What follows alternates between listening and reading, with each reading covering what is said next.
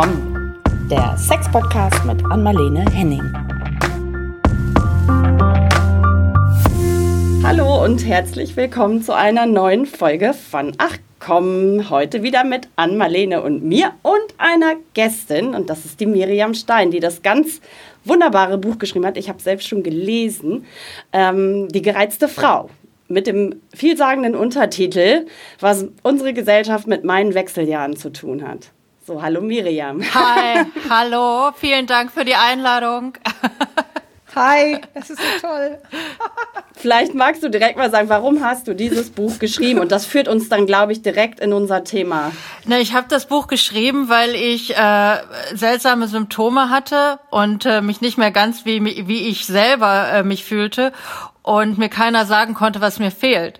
Und ähm, das fing irgendwie an mit mit schlechtem Schlaf und nachts schwitzen und äh, ähm, kam irgendwie zu kurzen Zyklen, zu sinnflutartigen Blutungen. Also das habe ich wirklich noch nie erlebt. Und ähm, dann äh, entsetzlich äh, schlechte Laune und lauter so Dinge, die äh, die ich nicht von mir kannte. Ich hatte so ein ähm, na, so mathematischen Zyklus, immer an Tag 26 ging's los und ich habe äh, geschlafen wie ein Baby und ich bin da tatsächlich eigentlich so äh, gemütstechnisch ganz ruhig. Ja, und auch wenn es stressig wird, dann bleibe ich normalerweise ganz ruhig. Und ich bin nicht mehr ruhig geblieben. Und ähm, ich mochte mich nicht so. Ich fand das schwierig. Und dann habe ich angefangen zu recherchieren und stolperte irgendwann über das Wort Perimenopause. Da war ich so Anfang 40 und äh, las irgendwie dazu, äh, dass im Grunde alles, was ich hatte, dazugehörte. Und dann fragte ich mich, wieso ich als äh, Journalistin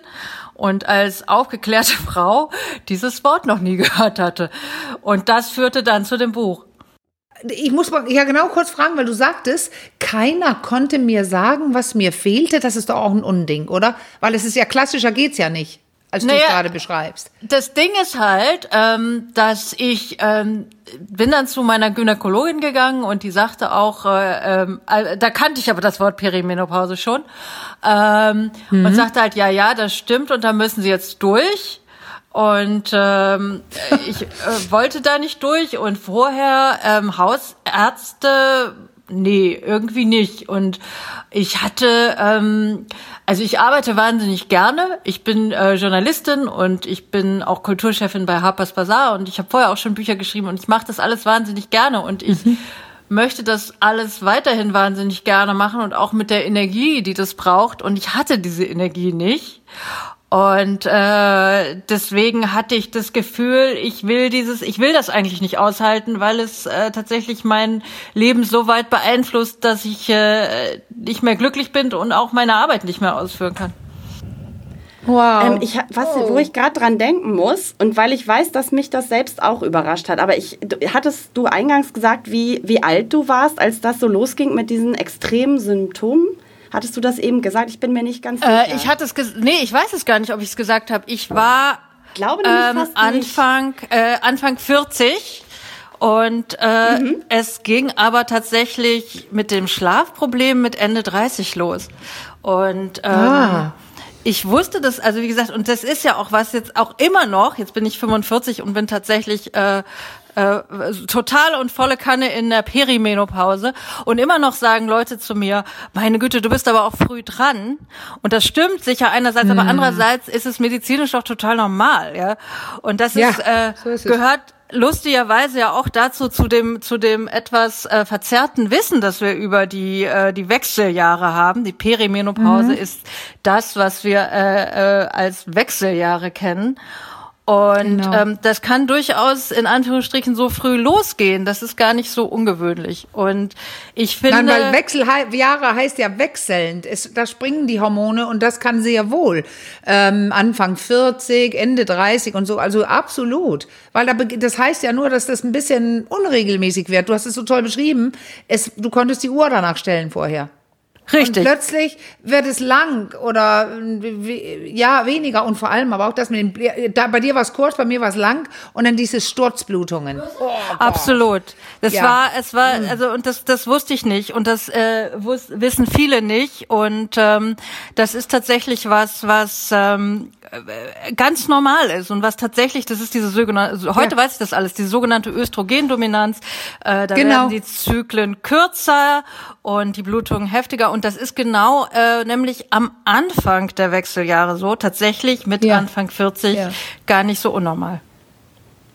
Ja. Nee, und ich, das ist nämlich, glaube ich, der Trugschluss, dem viele da irgendwie so ähm, aufsitzen, dass man das gedanklich immer so auf jenseits der 50 irgendwie so. Und dann kommt es doch plötzlich, obwohl man sich vielleicht sogar schon ein bisschen thematisch damit auseinandergesetzt hat, kommt es dann doch irgendwie gefühlt sehr plötzlich. Also ich hatte ja in einer der Episoden hier auch von mir erzählt und bin, ähm, das war tatsächlich im selben Alter, also so mit Anfang 40 ging es los. Ähm, und da war mir das auch noch nicht so klar, äh, wohin da jetzt die Reise geht und was es jetzt damit auf sich hat. Es wurde dann auch im Laufe der Zeit immer klarer und dann nämlich auch im Austausch mit anderen hat sich gezeigt, dass es eigentlich relativ normal, glaube ich, sogar Ja. ist in diesem Alter. Aber viele mal sagen, das habe ich auch äh, erfahren, du bist ja irgendwie früh dran. Das hat so was Komisches. Oh, oh, du Arme, du bist da früh dran. Aber es ist tatsächlich Ja, genau. äh, äh, nicht früh dran. Und äh, ich glaube einfach, dass, ähm, wie gesagt, das mit den äh, äh, stärkeren Blutungen, das wusste ich auch nicht. Und das ist, das passiert, auch das weiß ich mittlerweile, weil halt mitunter Zyklen ohne Eisprung äh, äh, Ja, genau. sind. Und dann fängt's halt sofort an Tag 16, an Tag 17 an zu strömen und es ist halt explosionsartig. Und ich habe, ähm, ich war letzte Woche in Zürich auf einer Lesung, da kam äh, eine Frau äh, zu mir hinterher und sagte, sie hätte in einem Laden ihre Tage bekommen durch ihre Klamotten auf Ja. den Boden Ja, geblutet. klar. Bei mir auch. Ja, du konntest, du kannst nicht schnell genug zur Toilette, du kannst gar nichts. Genauso. Und auch wenn du mal einen Tampon, also wenn du gerade die Tage hast, also hast schon und der Tampon sitzt drin, dann blutet es drumrum raus. Es, das sind klumpenartig. Also ich konnte nirgendwo hinflüchten. Das wäre einfach zu spät. Also da kann Genau. man, da ist aber wie krank geschrieben, du brauchst, zu, musst zu Hause bleiben, weil du, du, das läuft runter. Also ich war geschockt über die Menge und da wusste ich auch nicht, was es war damals. Also ich wusste nicht, dass das eins der typischen Symptome sind. Was hast du denn gemacht? Bist du dann zum Arzt gegangen oder wie hast du? Äh, Nee, das war, das ist ja ein Zufall immer, wie das alles so kommt. Ne? Ich habe einen neuen Freund gehabt und habe dann doch begonnen zu verhüten wieder. Und habe das mit dem, ähm, mit diesem, ähm, mit der Hormonspirale gemacht. Und die dämmt ja die Blutungen ein. Und die habe ich dann, ähm, das half sofort. Und die verhütet fünf Jahre. Also musste die raus? Nein, weil da hatte ich nämlich, das war eine sehr kurze Beziehung, die ging vier Jahre und der Mann, mit dem ich zusammenkam, hat gesagt, weil die dann ja nicht mehr wirkt, die Spirale, der hat gesagt, komm, kein Problem, ich habe schon die Kinder, die ich haben wollte und er hat sich sterilisieren lassen und ich habe die Spirale drin gelassen, weil obwohl sie nicht verhütet hat, hat sie definitiv meine Tage eingedämmt und ich ließ sie zehn Jahre. Das ist jetzt keine Empfehlung, ausgesprochen keine Empfehlung. Ähm, äh, so, aber es hat geholfen. Anstelle von einer neuen, die wenig Hormone, die er noch abgegeben hat, haben gereicht. Und dann habe ich genau eineinhalb Mal meine Tage bekommen. Als ich die entfernen ließ, bekam ich einmal noch ganz heftig, dann neun Monate Ruhe, dann einmal noch so ein bisschen, ist es das, ist es das nicht, und danach war durch. Also Ja. ich hatte es plötzlich super einfach. wie alt warst du da. Als du die die Ähm, Hormonspirale äh, rausgenommen? Ja, die habe ich mit, ach so, das weiß ich ja ganz genau. Ähm, 44, äh, 44. Äh, Quatsch, 40. 40 bis 44 war ich mit dem zusammen, wo ich verhüten musste. Die habe ich dann vielleicht mit 40, ein- da 40 kam die Blutung und dann hörten die auf mit 40,5 oder so, als ich die reingesetzen las lassen habe. Ja. Ist alles sehr dicht dran im Zeitraum. Was Weil hast das du ist, gemacht? Das, ja. das ist ja eine wirklich gute, Hilfe, Hormone zu nehmen, ne? Aber das wollen ja viele nicht. Und die, die Spirale, das sind dann weniger Hormone als gleich eine Antibabypille. Ja, was ich hast du wollte ähm, fragen, genau, was, Miriam, was hast du gemacht? Ich glaube, du hast was von bioidentischen Hormonen ähm, auch geschrieben in deinem Buch, wenn ich mich richtig erinnere. Da kam tatsächlich auch, wir hatten das Thema ähm, Wechseljahre hier ja ein, zwei Mal so schon ähm, auch medizinisch besprochen. Da kamen immer wieder auch Rückfragen so von Hörerinnen zu den bioidentischen Hormonen. Also vielleicht kannst du da einen kleinen Exkurs machen, wie deine Erfahrungen so damit ähm, sind, bevor wir dann nochmal wieder zum Buch zurückkommen. Äh, ich, ich nehme tatsächlich bioidentische äh, Hormone und es geht mir tatsächlich besser. Ähm, es ist jetzt nicht so, dass alles weg ist, ähm, weil natürlich Hormone immer noch schwanken und immer noch, aber grundsätzlich geht's mir besser. Und ähm, ich hab halt, ich hab ab, ich hab wirklich abgewogen. Für mich war halt die Frage, willst du jetzt damit leben? oder nicht. Und ich, wie gesagt, für mich war das, äh, also wie gesagt, das wenig Energie haben, aber auch wie gesagt, dass ich irgendwie mein, meine Familie angemacht habe und solche Sachen, das war es mir einfach nicht wert. Und ich habe einfach für mich persönlich gedacht, es muss doch irgendwas dafür geben. Und ich fand es tatsächlich so lebenseinschränkend, dass man nicht weiß, wann man seine Tage kriegt und dass man dann ganz doll blutet und so weiter, dass ich ähm, mir helfen lassen wollte. Und ich habe, da schrieb ich ehrlich gesagt schon am Buch und habe auch gedacht, das kann doch nicht sein. Ich kann doch nicht so ein Buch schreiben, in dem es mir so schlecht geht. Und dann geht's mir so schlecht und ich mache nichts dagegen. So ein Buch will ich auch nicht lesen. Ja. Ja, genau. Du hast ganz viel zum Abwägen, ne? Positive äh, Vorteile, Neg Nachteile. Da zählt das zu den Nachteilen. Sehr gut. Und, Sehr glaubwürdige äh, Journalistin. Nee, ehrlich, also äh, das ist, da hätte ich auch gedacht, das genau. ist.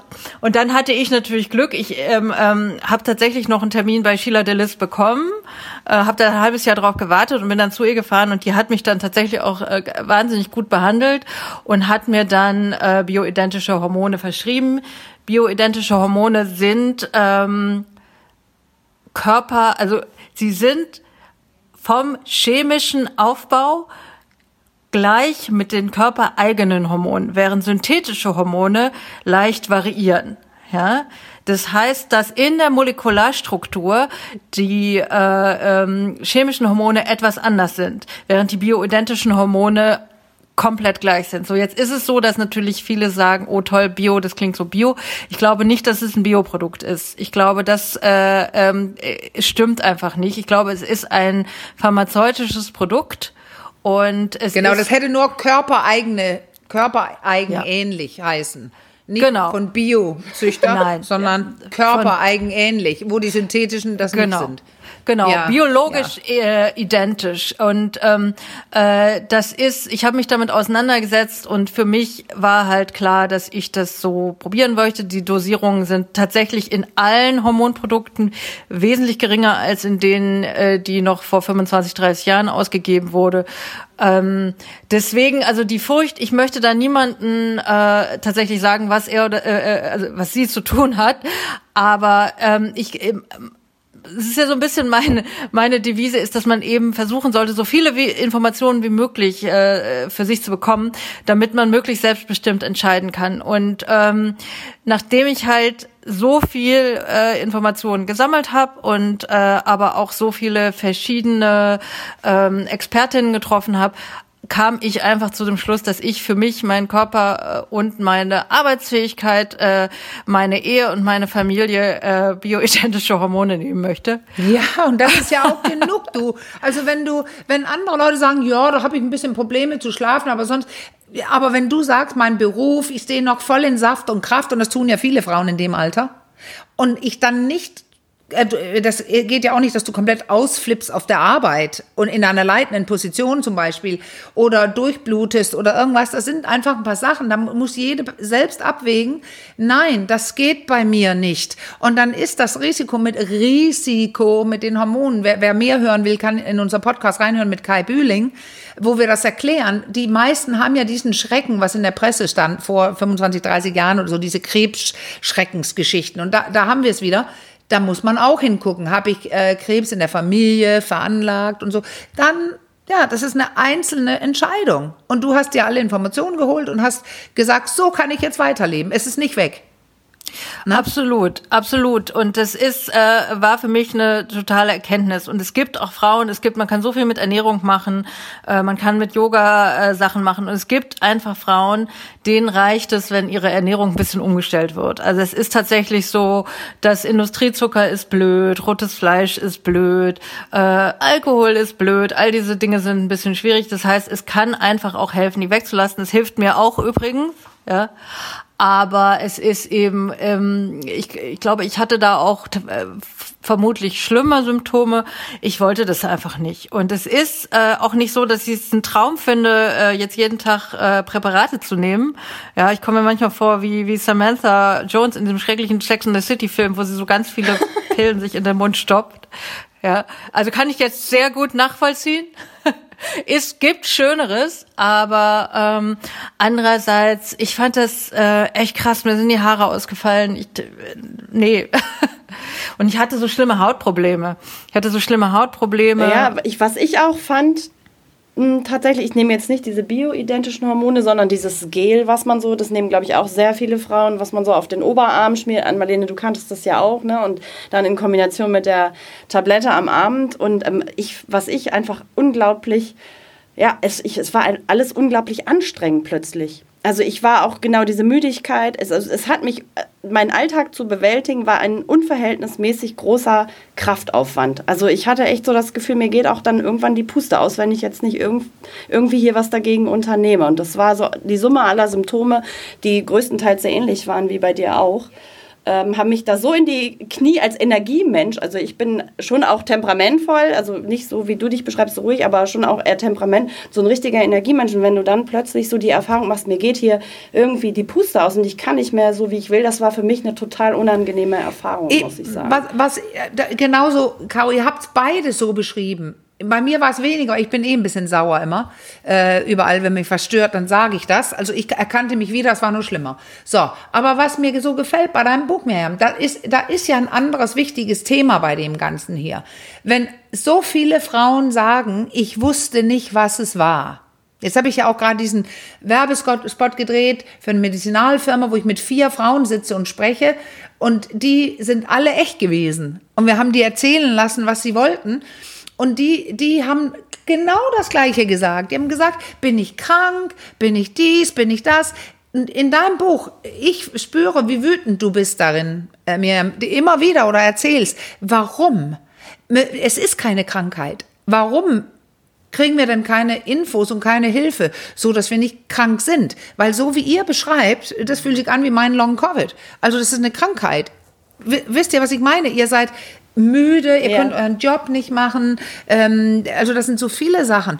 Und es erzählt einem keiner. Es ist nicht gesellschaftlich normal. Und wie du, ich habe eine Stelle gesehen, wo du schreibst mir, warum kriegt nicht jeder so ein Gespräch?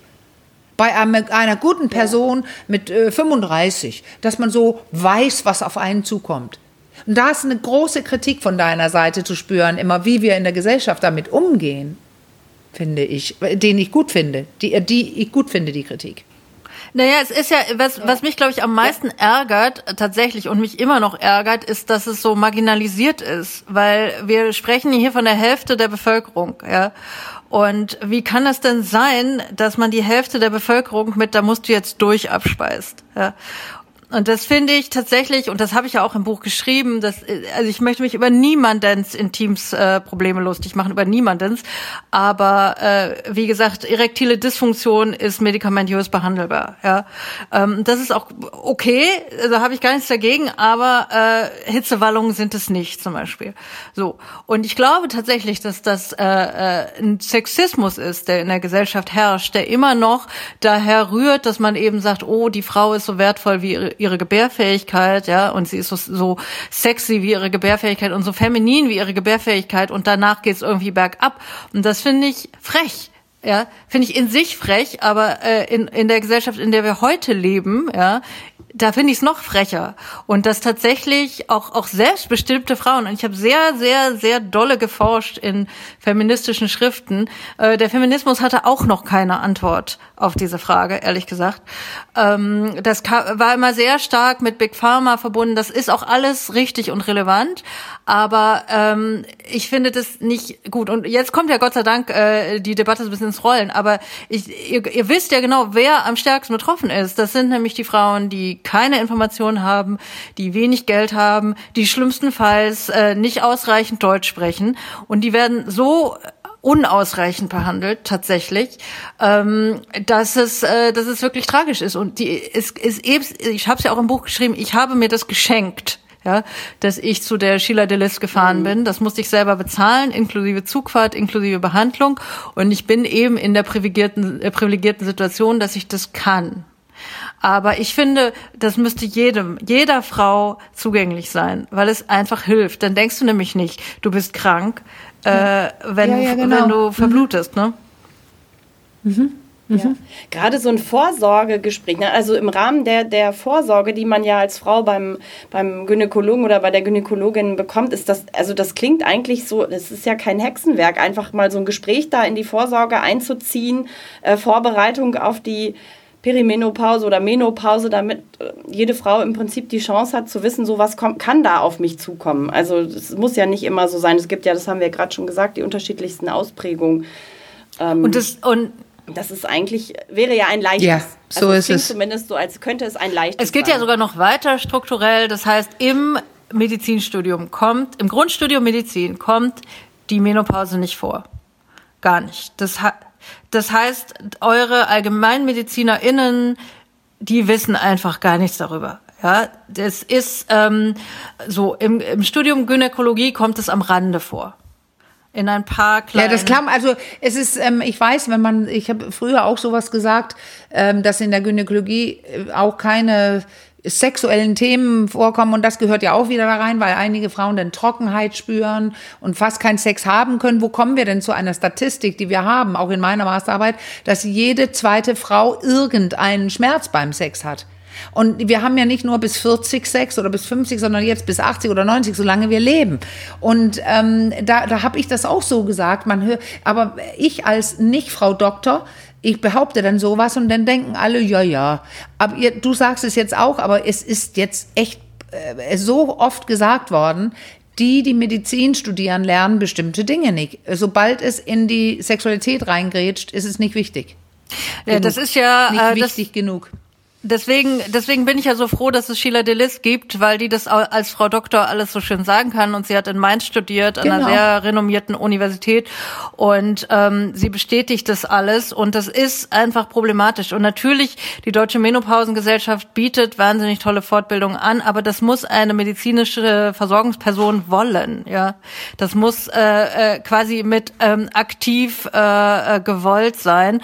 Und das ist halt problematisch. Ein anderes Problem ist, dass im Grundstudium Studium kommt auch keine Ernährung vor als Medizin. Das heißt, ähm, äh, ähm, das ist, und da muss man sich einfach fragen, kann man da nicht was machen? Mit wem muss ich eigentlich reden? Und es betrifft einfach so viele Frauen. Und das, das dritte ist, was ja interessant, das eine hat mit dem zu tun, was du, was du gerade sagst, Ann-Marlene, dass wir so viel länger leben aber eben auch, dass die westlichen Gesellschaften so arg überaltern. Das heißt, es werden einfach immer mehr Frauen in die Wechseljahre kommen und äh, es werden auch immer mehr Frauen wie ähm, wie Caro und ich dabei sein, die tatsächlich sich auch so eingeschränkt fühlen, dass sie nicht mehr arbeiten können. Und wenn wir die alle nicht mehr abholen, dann ist es einfach irgendwann ein strukturelles Problem. Und ähm, wir haben Fachkräftemangel und jetzt jetzt guck mal uns uns drei an. Ähm, das ist halt blöd. und deswegen muss es im Interesse von äh, Volkswirtschaft und aber auch von Betrieben und vom medizinischen Versorgungssystem einfach äh, von Interesse sein, äh, dass man sich mit der, mit der Menopause und der Perimenopause auseinandersetzt. Es ist Wahnsinn. Also jetzt hast du das gerade super intelligent, äh, intelligent sage ich jetzt. Ich wollte also in, ähm, elegant sagen, aber das war kein Zufall, ne, dass ich abgerutscht bin. Freudsch. Ja, aber wie weit es reingrätscht, so etwas in, in die Gesellschaft, in die Politik und und und. Und da, da müssen dann die, da müssen Entscheidungen getroffen werden. Und da sitzen ja zum Glück mehr Frauen als früher, aber immer noch zu wenige, äh, die solche Entscheidungen ja, und es mittragen. Es muss noch mehr auch drüber ja also es ist ja, ne, die Debatte kommt ja so langsam in die Gänge jetzt im Jahr 2022. ähm, es ist ja nach wie vor total ähm, tabuisiert, also tabuisiert, das merkt man ja selbst. So, also ich sag mal in meinem, ich würde mal sagen, relativ, würde ich jetzt mal behaupten, aufgeklärten Umfeld, wenn ich das so unter Freundinnen anspreche, ist das oft immer noch so, so mag man nicht gern drüber sprechen oder Frau in dem Fall ist irgendwie unangenehm. Also es ist auch nicht so eine Selbstverständlichkeit. Das merkt man einfach, da, ist, da liegt noch so viel Scham auch auch, auch drauf, da sich da, also auch hier jetzt, wenn ich mir so vorstelle, hier bei meinem Arbeitsumfeld, ich würde das so an manchen Tagen, neulich saß ich hier zum Beispiel äh, vor einem Ventilator. Ja, ja, ja. weil, weil mir wirklich, ich, ich konnte nicht mehr, ich, so, ich, Nice. äh, gefühlt saß ich im eigenen Saft. So, das ist irgendwie, war mir das auch unangenehm. Also es ist irgendwie so richtig drüber sprechen, äh, ist auch immer noch, ich, das wäre ja so eine Grundvoraussetzung erstmal, um überhaupt so eine Debatte dann auch äh, Na, Caro, was den Ventilator angeht, da habe ich einen Tipp für dich. Tatsächlich. Und zwar Ja. ist es so, dass in, in, in meinem Konzern, ähm, in dem ich, bei dem ich angestellt bin, da kann man, wenn man ähm, vom Arzt einen äh, Attest über Rückenschmerzen hat, dann kriegt man so einen Stehtisch. Ne? Dann kommt jemand und gibt dir so einen Stehtisch. Ja. Und ähm, ich habe noch nie erlebt, dass äh, noch nie, dass sich irgendein Kollege oder Kollegin über einen Stehtisch lustig gemacht hat und gesagt hat, "Haha, du hast einen Stehtisch, äh, du Loser, hast wohl, hast wohl Bandscheibenvorfall. Ja, habe ich noch nie gehört. Und da müsste man hin, dass wenn an deinem Schreibtisch ein Ventilator steht, dass es genauso selbstverständlich ist wie der blöde Stehtisch. Und das sind beides kleine Dinge, die einfach den, den Arbeitsalltag erleichtern können. Ja. Und da ist nichts äh, peinlich und komisch dran. Und das ist genauso wie, wie die ewige Debatte nach äh, Pflegeprodukten auf der Toilette, nach Pflegeprodukten in Hotels, ja, in Hotels. Warum, warum gibt es die nicht? Warum ist das alles so peinlich? Ja, warum kann man keine Tampons oder oder oder Binden oder äh, Tassen oder weiß der Gulli was ähm, in in Damentoiletten stellen? Ja, warum ist das so ein wahnsinniges Problem? Und ich glaube halt, dass das, dass es also ich habe sogar erlebt in Recherchen zu dem Buch, dass es Frauen gibt, sehr selbstbestimmte, tolle Frauen, die, also nein, das habe ich nicht. Ja. Und das finde ich auch, in, wenn Ja. es denn dann wirklich nicht haben, äh, bless them, ja, also wirklich. Ich freue mich für jede Frau, die keine Symptome hat. Aber es ist halt einfach so ein bisschen ähm, wie so eine, tatsächlich wie so eine Schwanzverlängerung zu sagen, ich bin äh, z- äh, 55 und ich blute noch, ja. Und ich würde mir einfach wünschen, dass das, ähm, dass man darüber reden kann und dass es in Ordnung ist und dass Und da man brauchen wir, nicht schwach ist. wir brauchen mutige Frauen, die es tun. Und das tust du in deinem Buch. Wir reden auch in diesem Podcast darüber. Ich habe ähm, ich hab die, den Werbespot da gedreht. Da haben wir auch mit Frauen vorher gesprochen in der Firma. Das war Vagisan. Und die Frauen, das war so spannend zu sehen. Die eine meinte, ja, wenn ich Vorträge halte, ja, und wenn ich da denn so eine Attacke krieg, dann stehe ich da und dann sage ich, da wäre mir doch unangenehm, dass sie nicht wissen, was es ist. Da denken die doch, ich bin krank, ich habe gleich Fieber. Ich sag gleich, ach ja, übrigens, ich schwitze mich gerade tot, ich bin in, der, äh, in den Wechseljahren. Und da haben zwei andere gesagt, what? Du sagst das immer und aber alleine dieses Auseinandersetzen damit. Das war so toll und das war die Erfahrung beim Dreh auch. Da haben wir zu hören bekommen davor, weil die Idee war ja, ich spreche mit Frauen diesmal und sitze da nicht alleine und sage nur, dass, dass es eine Creme gibt. Wir sprechen mit Frauen. Und da hieß es, wir werden Welt nicht genug finden. Das wird nicht klappen. Und es hatten, das war eher ein Problem aus den 160 Frauen, die sich gemeldet haben. Und da muss man sich auch überlegen, im Fernsehen zu sitzen und sagen, ich habe menopausale Probleme, das äh, ich habe auch nicht 2000 erwartet, aber ich war mir sicher, dass sich einige melden, weil es nämlich so eine Wohltat ist, wenn man darüber spricht. Und das war richtig genial. Die Frauen, die haben gesprochen, und wir haben, da war nichts geskriptet und nichts. Die haben gesprochen, ein super, ähm, da kamen Dinge, die habe ich noch nicht mal gehört. Also wa, was, da habe ich, da habe ich unten, als es so begann, ein bisschen zu brennen und trocken zu werden, habe ich meine Gesichtscreme da unten hingelegt. Das hat aber nichts gebracht. Oder Joghurtattacken. Ich schmier Joghurt drauf, was weiß ich. Also es war super spannend zu hören, was Frauen alles tun, um irgendwie eine Besserung zu bekommen. Und dann, was ich am schönsten fand, es war eine von denen, sie meinte, ja, mit meinen Töchtern, boah, ne? Und dann, nee, die haben gesagt, Mama, wir feiern die, go for it. Äh, Wir feiern das. Ja, weil so muss es sein. Man kann darüber sprechen, es ist was Normales und es gibt Lösungen für all diese Dinge. Ob es die Trockenheit ist oder euer, ja. was ihr erzählt Ja. da. Ich, ich kann mich fast nicht mehr erinnern. Gott. Vulvovaginale 58 Atopie an, Mal, äh, an Marlene. Ja, ja, Vulvovaginale weiß ich. Atopie. Ja, ja, ja. Richtig, das dürfen wir nicht sagen Aber das- beim- beim Gespräch, weil vulvaginale äh, ja, ähm, Atopie. Atrophie heißt ja kleiner werden. Das heißt, es geht in sich wie ein Muskel, der nicht benutzt wird. Aber das verstehen ja dann so viele Leute nicht. Aber Ja, ja. ja, wir wollten, wir wollten das, ja, mit das der Feiern- Trockenheit, nur um das kurz zu erläutern, das mit der Trockenheit wollen wir nicht mehr sagen, weil wir werden nicht trocken, sondern einfach äh, die, die Vagina Nee. wird etwas immobiler, könnte man sagen. Daher die tatsächlich sehr realen und sehr unangenehmen Schmerzen. Ähm, Genau. äh, äh, leichtere Blasenentzündung äh, kann ich äh, jetzt gerade ein Lied von singen. Ähm, also es Ja. ist, es ist real und es ist problematisch, nur trocken wird nix und das Bild von der ausgetrockneten Frau ähm, Ja. nach 45, Das ist äh, richtig. davon wollen wir uns so ein bisschen verabschieden, weil das so ein bisschen despektierlich ist. Und ja, Ja. Äh, äh, vulvovaginale Atropie ist kein schönes Wort, aber Trockenheit auch nicht. Nee. nee, also es wirkt. Nee, das klingt wirklich, das ist ja auch dieses, äh, das, ne, diese, dieser Vorwar, die trocknet aus, das ist so irgendwie, das ist ja so, ich empfinde das schon als extrem abwertend. Ja, aber entschuldige, seid also die Bilder, ihr die ich da? dazu habe, seid ihr sind da nicht schön. schon? Darf ich das mal kurz fragen? Ihr Na, seid ich- in den Wechseljahren, ist es nicht trocken, oder? Ich bin jetzt, ich bin jetzt, wie gesagt, an dem Punkt, dass ich äh, Blasenentzündung kriege. Das hatte ich auch nicht. Und ich finde es ganz Ja. Unangenehm, ganz eklig. Und äh, der arme Mann tut mir Ja. auch leid, weil der guckt mich dann immer ganz schuldbewusst an.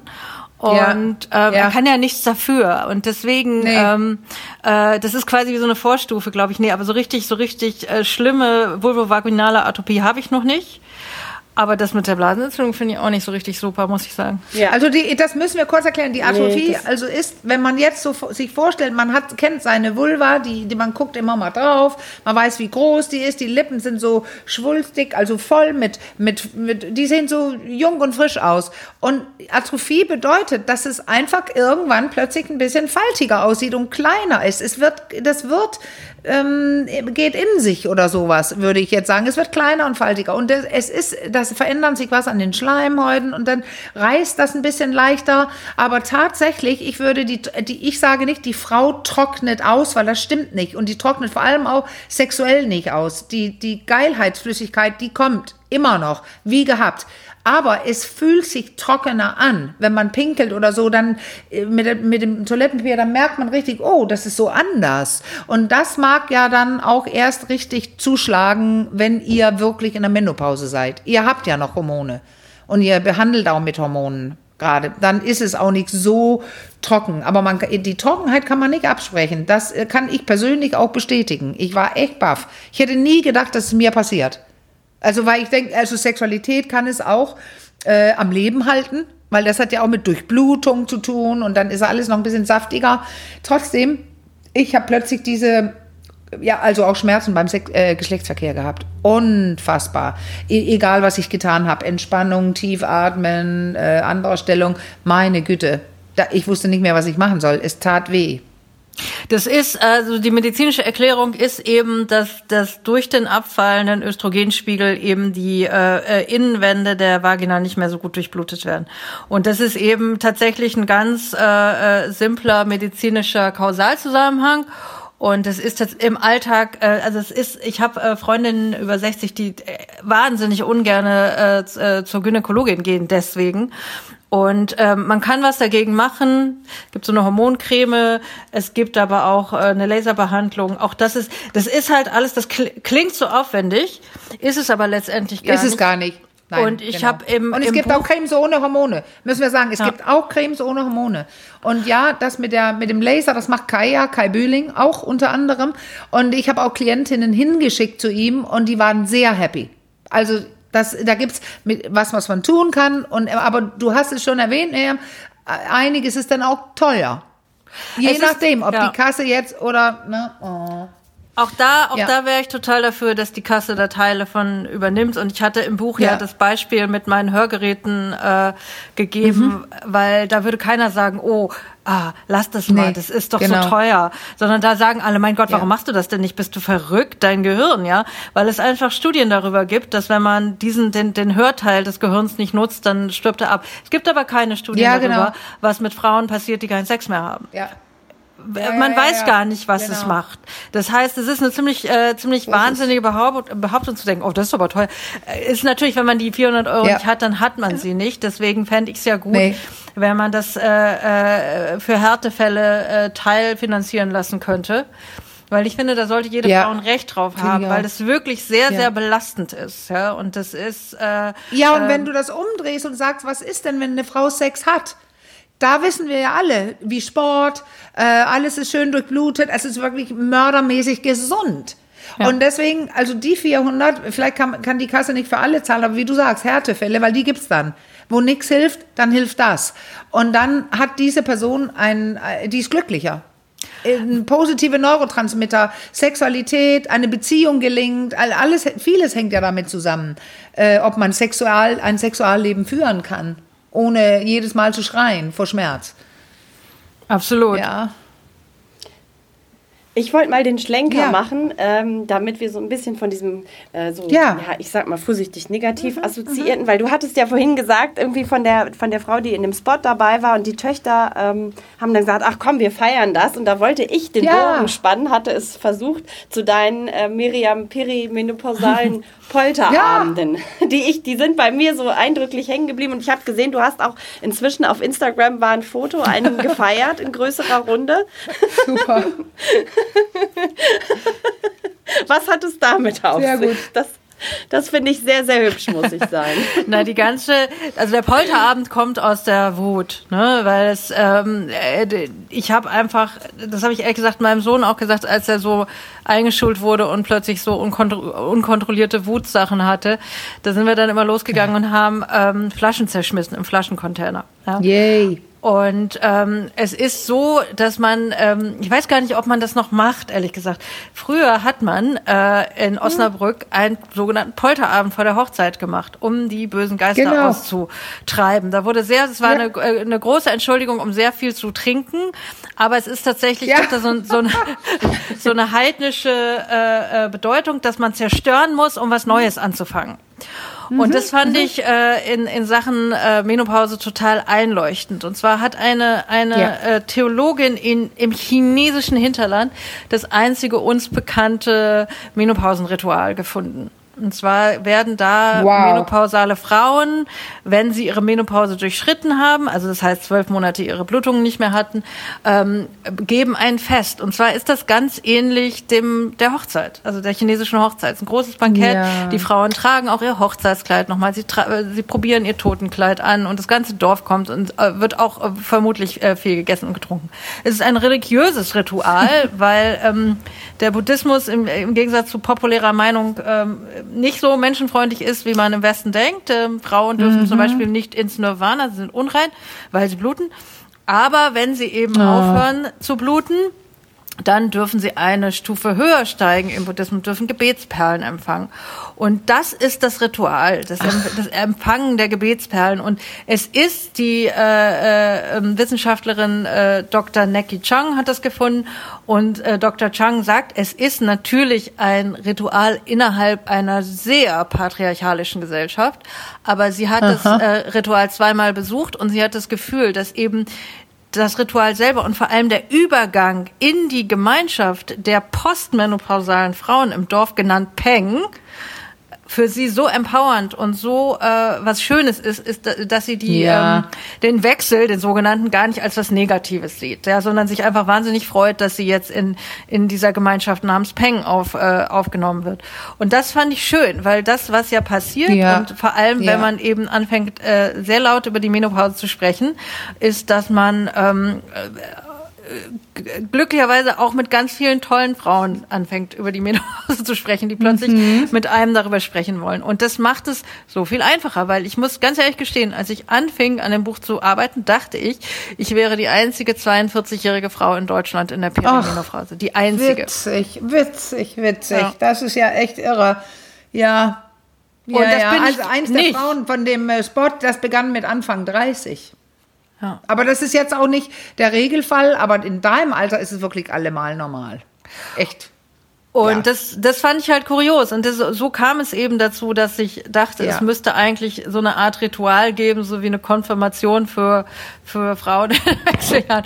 Aber gern mit bisschen mehr Schmiss und Lautstärke. Und ähm, so ja. kam der, der perimenopausale Polterabend zustande und ähm, ich glaube, es ist einfach letztendlich eine, eine äh, Entschuldigung, äh, dass man zusammenkommt und sich einen schönen Abend macht und äh, äh, eben über ja. diese Dinge äh, äh diese spricht. Dinge spricht. Mhm. Ähm, genau wie du erzählst mhm. von dem von dem Werbefilmdreh. Äh, und mhm. ähm, ich ich finde es einfach total wichtig. Und das ist nämlich das, glaube ich, wo du hin willst, Caro. Das ist, es ist ja eigentlich total toll. Und wir haben jetzt so viel über das Negative gesprochen und das ist auch alles real. Aber es gibt ja auch ganz viele ja. tolle Seiten. Und das, es ist einfach, ich fühle mich viel wohler heute in meiner Haut. Ja, das hast du ja geschrieben. Also du bist, du feierst das ja täglich. Ich auch. Endlich Ruhe. Endlich und Ruhe. wirklich, wenn man ja, von diesen ganzen Generve, wenn man eh nicht keine Kinder mehr möchte und jetzt keine Verhütung und alles, ja, und, und mehr Power, finde ich. ich. Man kann mehr Power und Lebensfreude haben, in, weil es ein langer Abschnitt ist. Man stirbt ja nicht mehr, also äh, ich, ich war immer geschockt, als ich las um die Jahrhundertwende, war das Durchschnittsalter der Frau 49. Ja, da hat man, aber wir leben ja genau fast doppelt so lange. Also ewige Zeit. Und da kann man richtig was Tolles draus machen. Also das muss man tolle auch. Lebensphase danach. I love it. Ja. Das, das muss man auch und genau das und das ist ein ganz wichtiger Punkt, dass eben diese Lebenserwartung so hoch ist und ähm, ich glaube, mhm. dass eine Furcht eben mit der Menopause auch immer war, danach ist dann irgendwann Schluss, ne?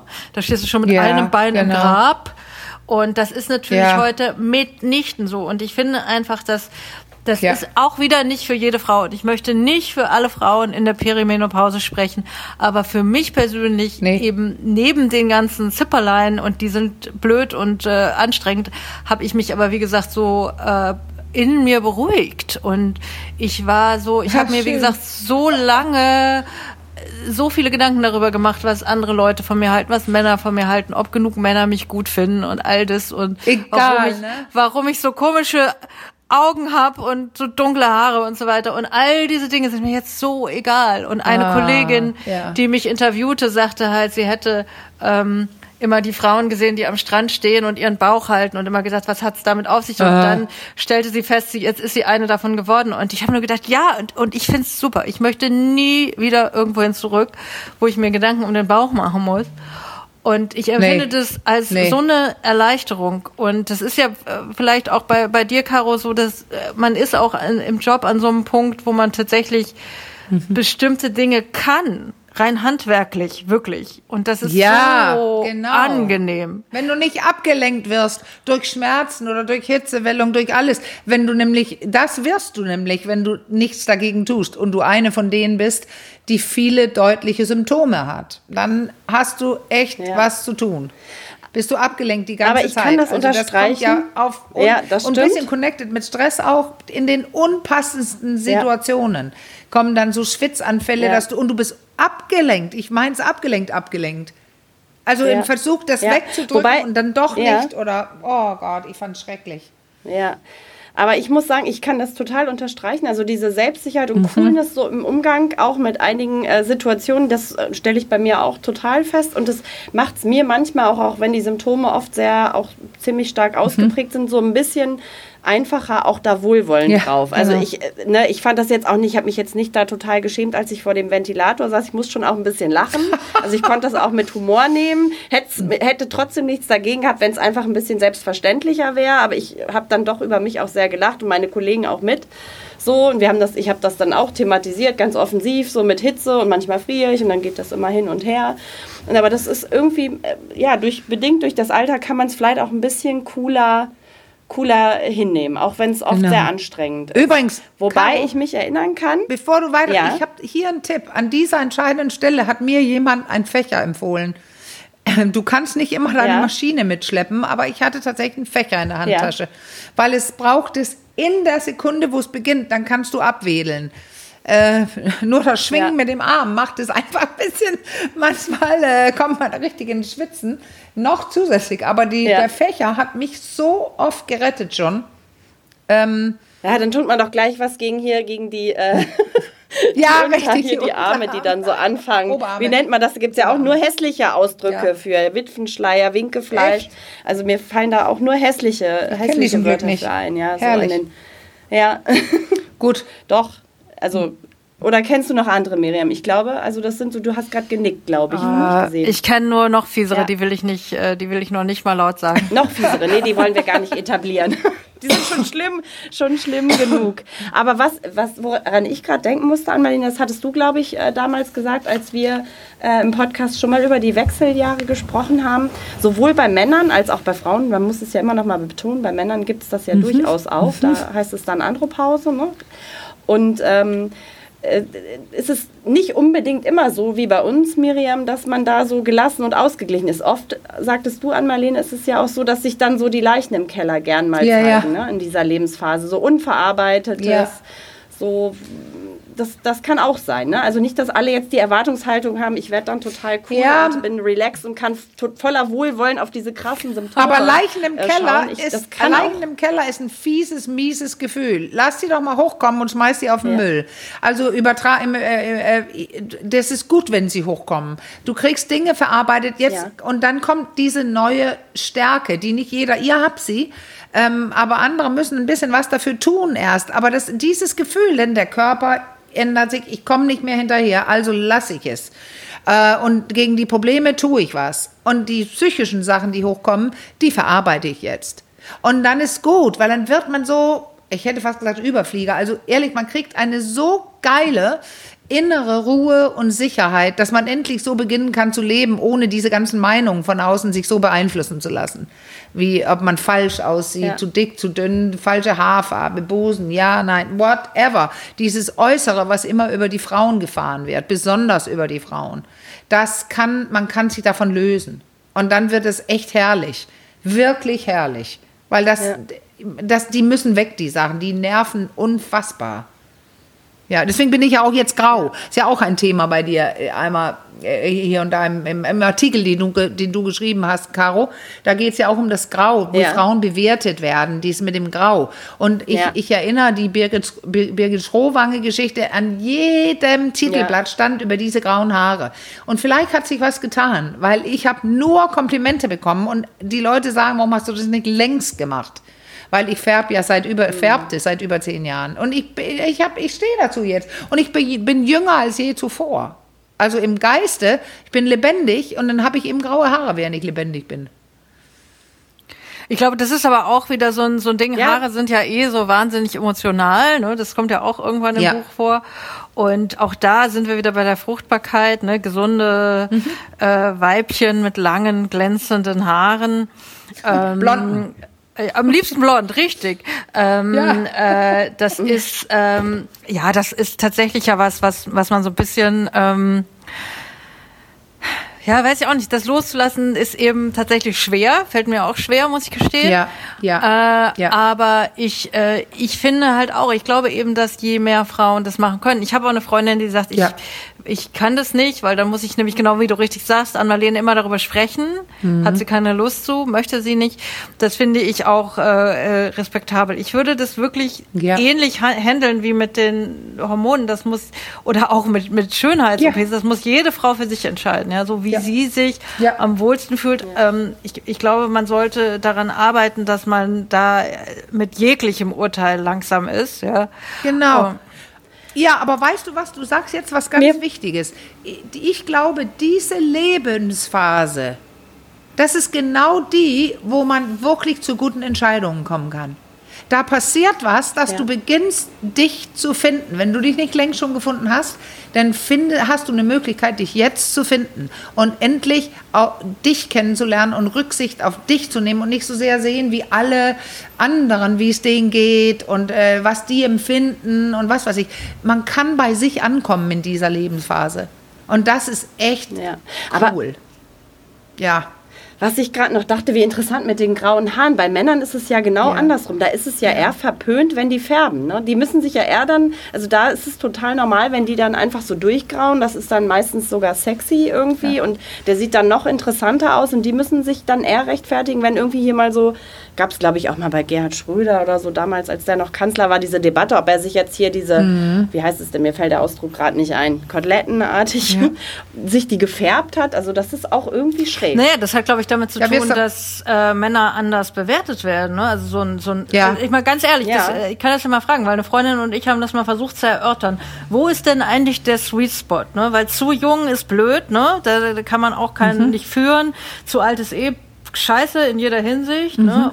ähm, aber wo ist denn ja. der Sweet Spot? Und wir kamen dann auf Männer, äh, weiße Männer im mittleren Alter, ja, dass da so der, mhm der Sweet Spot mhm. ist, da haben die halt den Höhepunkt ihrer Macht und ihrer wie auch immer gearteten Virilität. Und ähm, da das mhm. aber so okay ist, ich meine, George Clooney sah ja wirklich viel besser aus, äh, als er so ein bisschen silbrig um die, um ja. die Schläfen ja. wurde.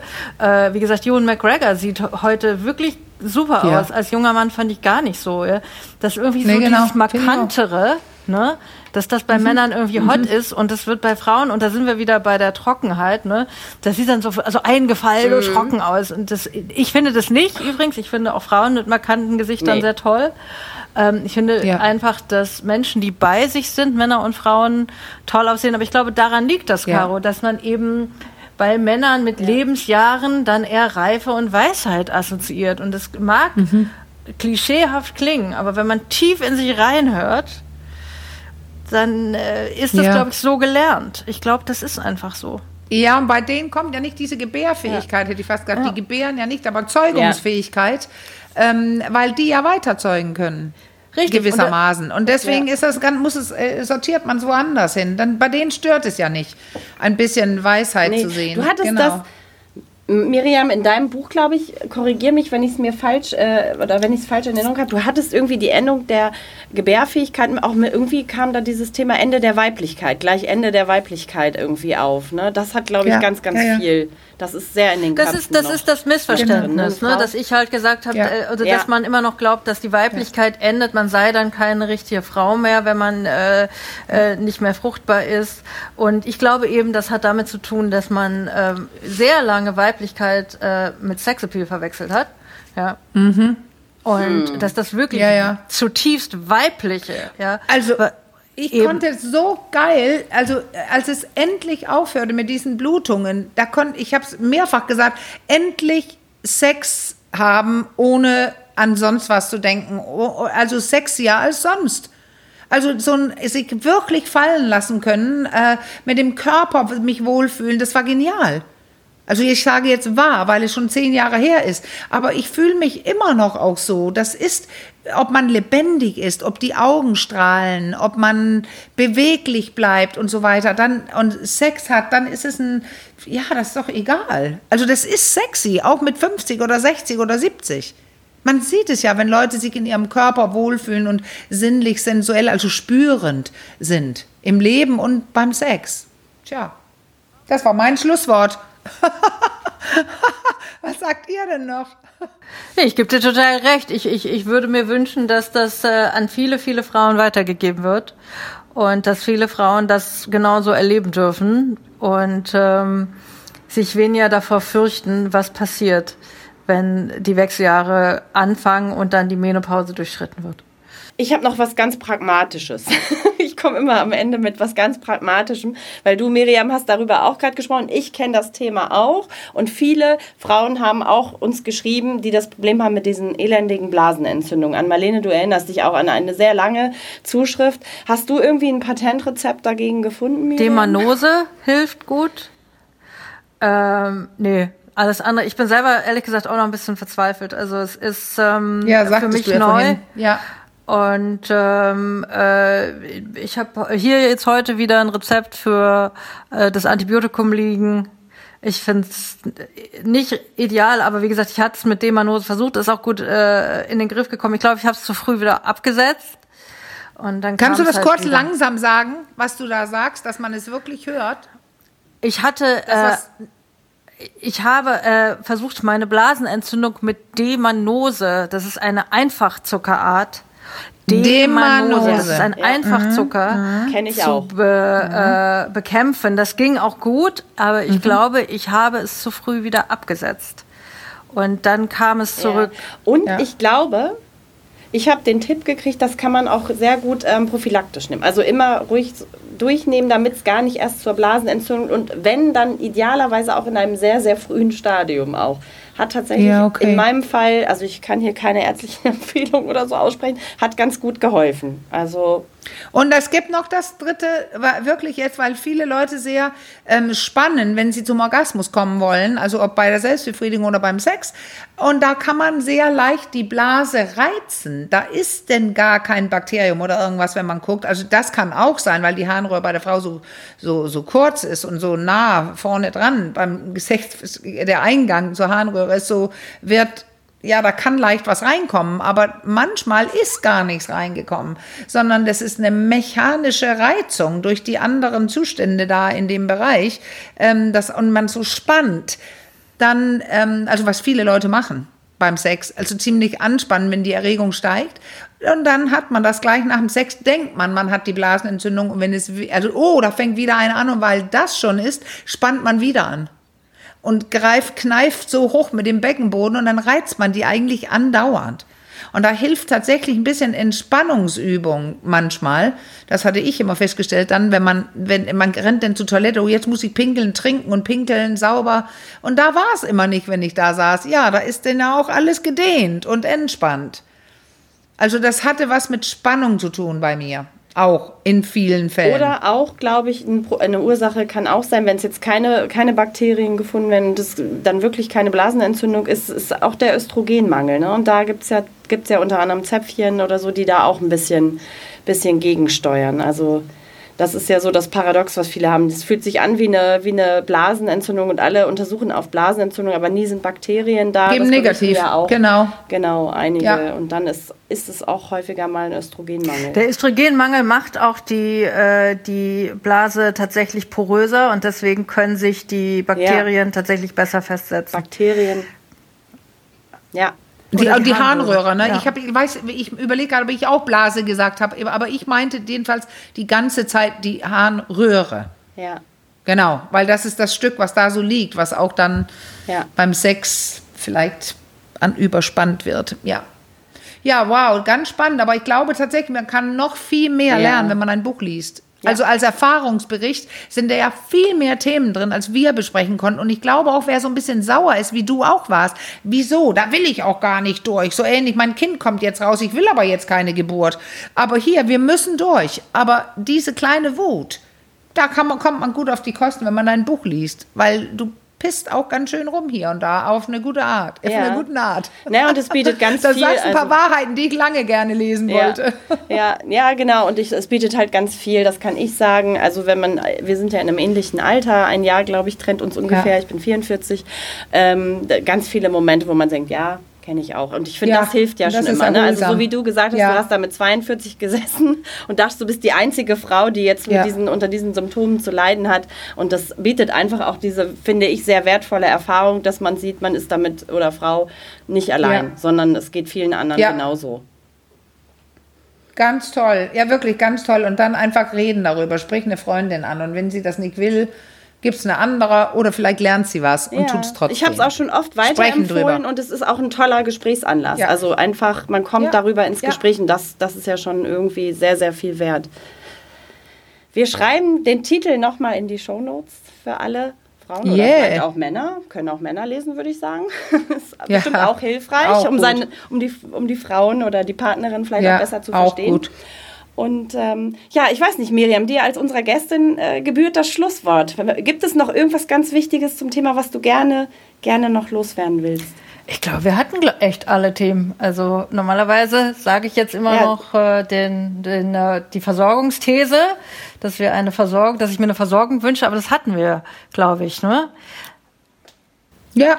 Also ich Hatten wünsche wir, mir ein, ein staatlich bezahltes Beratungsgespräch, das äh, Frauen ab 35 angeboten Genau. wird, ähm, das äh, Ja. im Grunde jede Frau bekommt und wo ihr genau erklärt wird, was auf sie zukam, kommen könnte. Und das wäre mein großer Wunsch. Mhm. Könnte. Und äh, keine Frau muss dahin gehen, aber die interessierten Frauen, und davon gibt es jetzt zumindest nach meiner Erfahrung einige, äh, die werden sicherlich gehen. Und je mehr man über seinen eigenen Körper weiß, desto selbstbestimmter kann man über ihn entscheiden. Deswegen Information, Information, Information. Yes. Super. genau. Dann würde ich sagen, bleibt mir wieder nur mein kleines Sprüchlein aufzusagen. Wie immer am Ende, wenn ihr Fragen habt, Anregungen, Themenwünsche oder Fragen auch zu diesem Thema noch, äh, dann schreibt uns an achcom.rnd.de oder per Direktnachricht über unseren Insta-Account achcom-podcast. Und ähm, wir sagen dann für heute erstmal Tschüss. Ja, vielen, vielen Dank. Dank an dich, Miriam. Sie winkt. Und wir Sie hören winkt. uns ganz bald. Wir winken alle. Ja, wir alle. Macht's gut, bis ganz bald. Tschüss. Ciao.